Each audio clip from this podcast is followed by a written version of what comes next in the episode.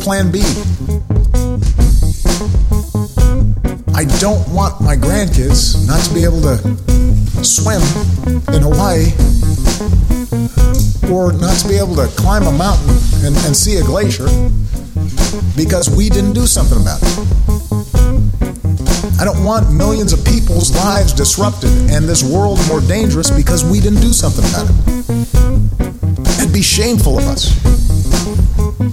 This is our moment to get this right. Leave something better for our kids.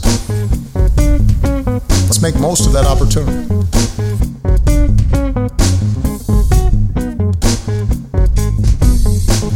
Good afternoon, everybody. Good afternoon, everybody. Good afternoon, everybody. Good afternoon, everybody.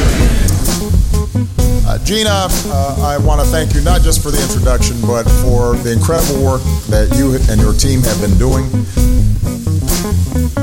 Uh, not just on this issue, but on generally making sure that we've got clean air, clean water, uh, a great future for our kids.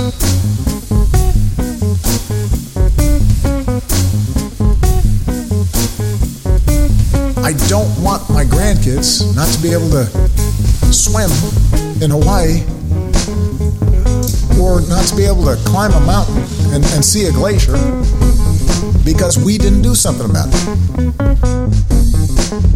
Good afternoon, everybody.